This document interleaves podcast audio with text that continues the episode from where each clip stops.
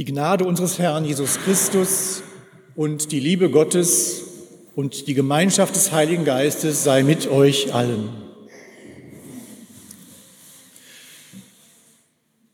Heimatliebe, ein schwieriges Gefühl. Wenn Sie unseren Gemeindebrief lesen, dann stellen Sie fest, dass wir in den letzten Ausgaben immer wieder Beiträge unter diesem Obertitel äh, veröffentlicht haben. In der aktuellen Ausgabe denkt Pfarrer Erichsmeier über den Klang der Heimat nach. Klang der Heimat. Wenn man seine Heimat verlassen muss, dann sind die Lieder besonders leicht mitzunehmen. Sie wiegen nichts. Sie können unterwegs nicht verloren gehen. Sie können jederzeit aus dem Gedächtnis genommen und gesungen werden. Ich weiß nicht, ob äh, meine Großmutter aus ihrer, auf ihrer Flucht aus der Vertreibung aus Schlesien unterwegs Lieder mit meiner Mutter zusammen gesungen hat. Darüber haben wir nie gesprochen. Aber dass Lieder dazu beitragen können, sich auch mit dem Verlust von Heimat auseinanderzusetzen, das habe ich im Rahmen eines spannenden beruflichen Projektes gerade eben erst wieder erfahren. Vier CDs mit Liedern des Komponisten Hans Eisler durfte ich künstlerisch betreuen. Die beiden Musiker, Bariton Holger Falk und Pianist Steffen Schleiermacher, vielfach ausgezeichnete Künstler, mehrfache Echo-Preisträger, sorgten oder garantierten höchste Qualität. Aber darüber hinaus haben mich bei dieser Produktion die Lieder, die Texte dieser Lieder ganz besonders tief bewegt. Hier im Westen ist Hans Eisler, wenn überhaupt, vielleicht noch bekannt als Komponist der Nationalhymne der DDR. Sie wissen schon, Auferstanden aus Ruinen. Die Melodie ist von Hans Eisler. Und mancher, der in der alten Bundesrepublik linkspolitisch engagiert war, kennt vielleicht so Kampflieder wie das Solidaritätslied oder das Lied von der Arbeitereinheitsfront. Ja, Hans Eisler war ein überzeugter Kommunist. Heute nach dem Ende des 20. Jahrhunderts und der Erfahrung von Totalitarismus im Namen des Kommunismus erscheint uns das vielleicht ein bisschen befremdlich. Wenn wir uns aber in die Zeit zurückversetzen, als diese Lieder geschrieben worden sind, in die 1920er, 1930er Jahre, Weltwirtschaftskrise, Hyperinflation, Massenverelendung, paramilitärische Schlägertrupps, die die vorsichtigen demokratischen Bemühungen zu Tode geprügelt haben, dann nötigt einem so eine konsequente Haltung doch auch einen gewissen Respekt ab. Ändere sie Welt, sie braucht es, heißt eines der Lieder aus dieser Zeit. Den Text lieferte, wie bei vielen Liedern von Hans Eisler, Bertolt Brecht. Das mit dem Ändern ist dann anders gekommen, wie wir heute wissen. Nach der sogenannten Machtergreifung durch die Nationalsozialisten ging Eisler ins Exil. Wien, Paris, New York waren Stationen, bevor Hollywood auf Eisler aufmerksam wurde. Bereits in Berlin hatte Eisler mit Musik zum damals noch neuen Tonfilm experimentiert und diese Erfahrung kam ihm jetzt zugute. In Kalifornien wurde er ein überaus gefragter und erfolgreicher Lieferant von Filmmusiken. Sogar für einen Oscar wurde er nominiert. Hier könnte jetzt eine schöne Erfolgsgeschichte zu Ende erzählt sein. Aber all die Piraten- und Abenteuerfilme des Unterhaltungsbetriebs konnten die Lehre, die Hans Eisler im Exil empfand, nicht ausfüllen. Das zeigen seine zahlreichen Kompositionen, die er neben dem Broterwerb verfasste. Besonders das Hollywooder Liederbuch legt ein beredtes Zeugnis ab. Flucht und Vertreibung wird hier thematisiert. Auch die Nachrichten aus dem Krieg, die Gräuel der Schlachtfelder, die anfänglichen Erfolge der deutschen Wehrmacht, später dann hoffnungsfroh der Vormarsch der Alliierten.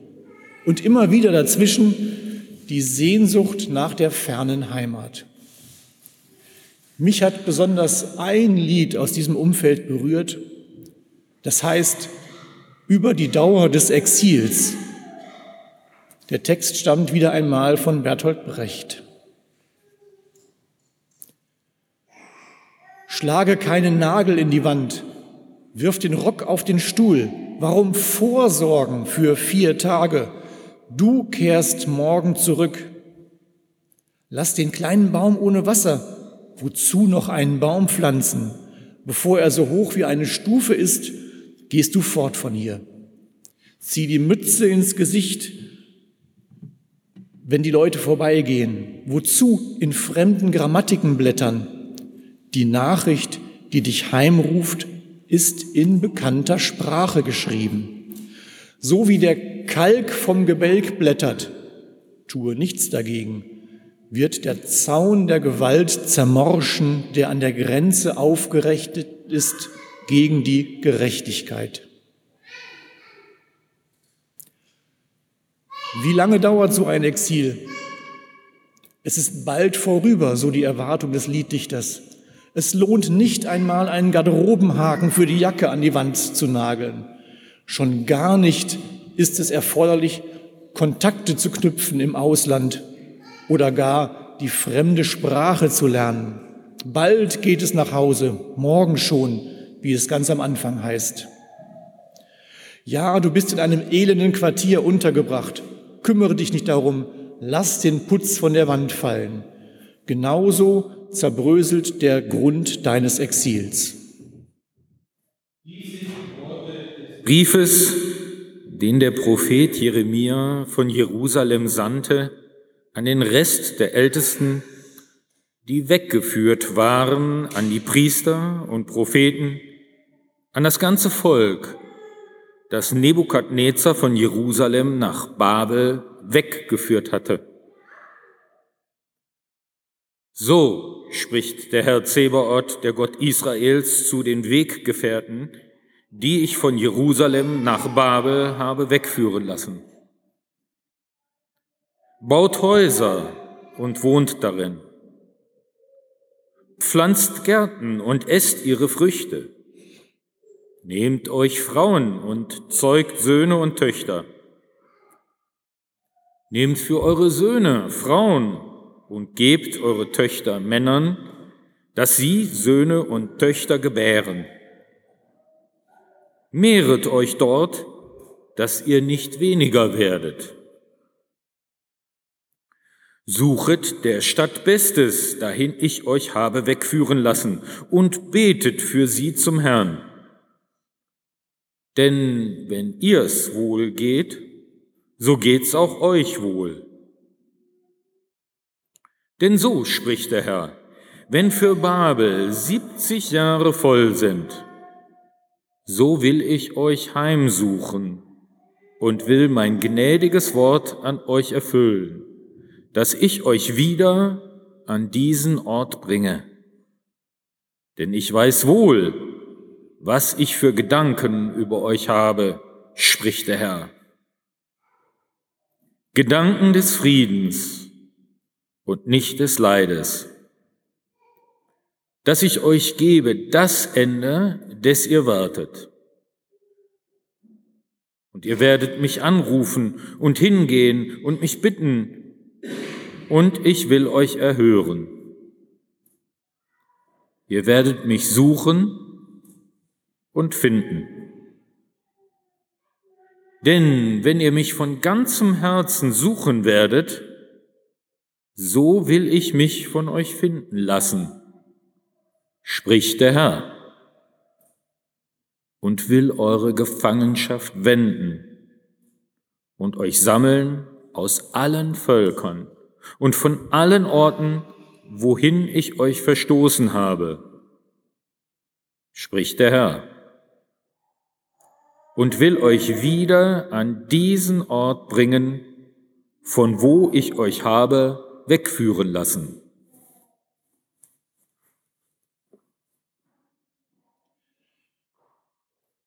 Das sind jetzt ungefähr 2500 Jahre her, dass babylonische Truppen Jerusalem mitsamt dem prachtvollen salomonischen Tempel zerstörten und große Teile der judäischen Oberschicht in ihre Hauptstadt am Euphrat entführten. Die babylonische Gefangenschaft darf man sich wohl nicht als Sklaverei vorstellen. Vielmehr genossen die Entführten weitgehende Freiheiten. Sie wurden respektvoll behandelt, durften ihrer Religion nachgehen, durften sogar Sklaven halten. Vermutlich haben die neuen Herren sich die Fähigkeiten der Gefangenen zunutze gemacht, haben von ihren Erkenntnissen und ihrer Wissenschaft profitiert. Das Leben in Babylon war für die Juden wahrscheinlich ganz bequem. Und trotzdem muss eine unbezwingbare Sehnsucht nach der Heimat geherrscht haben. Wie lange dauert unser Exil hier in Babylon? Wann können wir zurück? Morgen? Nächste Woche? In ein paar Monaten? Nie? Ich glaube, die Ungewissheit über die Dauer gehört zu den schlimmsten Begleiterscheinungen des Exils. Wann kann ich zurück? Soll ich, darf ich mir Hoffnungen machen? Was ist, wenn die Hoffnung durch neue, unvorhergesehene Entwicklungen zunichte gemacht wird? Ist dann nicht alles viel schlimmer? Soll ich die Koffer gleich gepackt lassen? Oder soll ich mich doch lieber einrichten in der neuen Situation? Soll ich die Sachen in den Kleiderschrank legen einen Haken anbringen, um die Jacke daran aufzuhängen? Hans Eislers Lied über die Dauer des Exils hat noch einen zweiten Teil. Sieh den Nagel in der Wand, den du eingeschlagen hast. Wann, glaubst du, wirst du zurückkehren? Willst du wissen, was du im Innersten glaubst? Tag um Tag arbeitest du an der Befreiung. Sitzend in der Kammer schreibst du. Willst du wissen, was du von deiner Arbeit hältst? Sieh den kleinen Kastanienbaum in der Ecke des Hofes, zu dem du die Kanne voll Wasser schlepptest.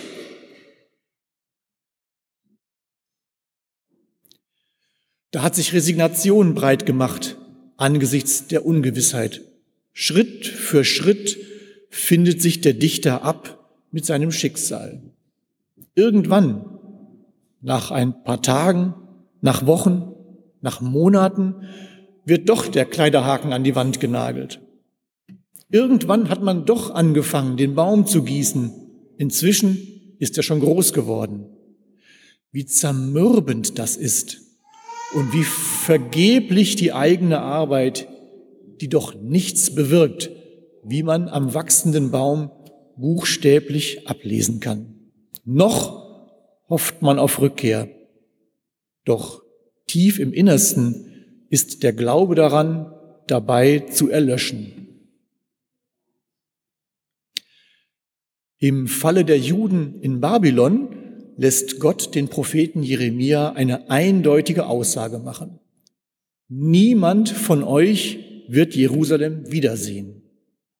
Ja, da weiß man, woran man ist, auch wenn die Aussage ziemlich hart ist. Das muss man erstmal schlucken, dass man garantiert nie mehr in die Heimat zurückkehrt, nie mehr in die vertraute Umgebung, nie mehr die Straße sehen wird, in der das eigene Haus steht, die Felder und Hügel, durch die man als Kind schon gestromert ist, oder den Bach, in dem man so oft vergeblich seine Angel gehalten hat. Und auch den Tempel, das spirituelle Zentrum, auf den das Volk Israel viele Jahrhunderte hat warten müssen, der Sehnsuchtsort der jüdischen Religion, den Tempel wird man nie wieder betreten können. Zerstört ist er ohnehin, aber was spielt das schon für eine Rolle, wenn man ohnehin nicht dahin zurückkehren kann? Die Prophezeiung, die Gott durch Jeremia seinem Volk mitgibt, erhält aber noch eine andere, sehr konkrete Aussage. 70 Jahre wird das Exil dauern. Auch wenn es euch nicht mehr betrifft, heißt das, eure Kinder und Enkelkinder werden nach diesen 70 Jahren nach Jerusalem zurückkehren oder in das, was davon noch übrig ist. Also, richtet euch hier in Babylon ein, sorgt nicht nur für den Kleiderhaken, an den ihr euren Rock aufhängen könnt, baut auch gleich die Wand dazu. Gießt den Baum im Hof, damit er wächst, aber pflanzt auch noch einen, damit ihr demnächst Äpfel ernten könnt. Und das Wichtigste, zeugt Kinder und äh, Söhne und Töchter, damit nach 70 Jahren überhaupt noch jemand da ist, der zurückkehren kann. Sie werden Jerusalem wieder aufbauen, schöner als es je gewesen ist. Sie werden den Tempel wieder herrichten und zum geistigen Zentrum aller Juden auf der ganzen Welt machen. Ja, da weiß man, woran man ist. Und wenn es stimmt, dass die Ungewissheit über die Dauer das Exil besonders unerträglich macht, dann hat Gott hier einen wesentlichen Beitrag zur Linderung geleistet. Zwar gibt es keine Hoffnung auf Rückkehr, jedenfalls nicht für die jetzt Lebenden, aber wenn Sie das wissen, dann können Sie sich mit der neuen Situation arrangieren. Und auch wenn die leibliche Freiheit damit noch nicht wiedererlangt ist, so ist die Prophezeiung doch auch eine Art Befreiung Befreiung von der Ungewissheit, Befreiung von falschen Hoffnungen, Befreiung zu einer selbstbestimmten Gestaltung der Zukunft. Und da die eigene persönliche Zukunft ja ganz eng verknüpft ist mit der Zukunft der Stadt Babylon, schließlich müsst ihr den Rest eures Lebens hier verbringen, suchet der Stadt Bestes, dahin ich euch habe wegführen lassen, und betet für sie zum Herrn, denn wenn's ihr wohl geht, so geht's euch auch wohl. Hört auf, auf Babylon wütend zu sein, weil sie euren Tempel zerstört haben. Steckt euren Hass weg, der führt zu nichts. Ihr seid so frei, am Wohlergehen Babylons Anteil zu haben. Ihr seid so frei, denen, die euch besiegt haben, mit Liebe zu begegnen. Liebt eure Feinde und bittet für die, die euch verfolgen. Diese Zumutung aus dem heutigen Evangelium ist zwar 500 Jahre jünger, aber am Beispiel der babylonischen Gefangenschaft wird sie ganz konkret. Die Juden in Babylon haben sich daran gehalten. Tatsächlich entwickelte sich eine blühende Kultur in der Verbannung. Die Schriften des Talmud, die das jüdische Leben bis heute nachhaltig bestimmen, gehen zurück auf die Gelehrten im babylonischen Exil. Und auch die Einrichtung von Synagogen, die das Judentum bis dahin nicht kannte, findet hier ihren Anfang. Und plötzlich merken sie, auch fern der Heimat ist Gott seinem Volk ganz nah. Auch wenn wir nicht im Tempel zusammenkommen, ist Gott doch in unserer Mitte. Wo zwei oder drei in meinem Namen versammelt sind, da bin ich mitten unter ihnen, was Jesus ein halbes Jahrtausend später seinen Jüngern mit auf den Weg gibt, erfährt das Volk Israel bereits im babylonischen Exil. Wenn ihr mich von ganzem Herzen suchet, so will ich mich von euch finden lassen. Nicht alle Nachkommen der Entführten kehrten übrigens nach Jerusalem zurück. Etliche wurden in Mittelasien sesshaft und fanden im Zweistromland eine neue Heimat. Hans Eisler wäre gerne in Hollywood geblieben. Allerdings rutschte er nach 1945 zwischen die Fronten des Kalten Krieges. In der McCarthy-Zeit geriet er ins Visier antikommunistischer Ermittler und wurde 1948 des Landes verwiesen. Auf Umwegen kam er zurück nach Deutschland, das drei Jahre nach dem Krieg noch völlig zerstört am Boden lag. Die Lieder aus dieser Zeit setzen sich damit auseinander. Mir ist besonders eindrücklich das Lied von der Pappel am Karlsplatz in Erinnerung. Eine Pappel, die den bitterkalten Hungerwinter 1945-46 trotz Brennstoffmangels überlebt hat. Heimatliebe, ein schwieriges Gefühl und ganz offensichtlich nicht das Vorrecht einer bestimmten politischen Richtung. Und der Friede Gottes, welcher höher ist als alle Vernunft, bewahre eure Herzen und Sinne in Christus Jesus. Amen.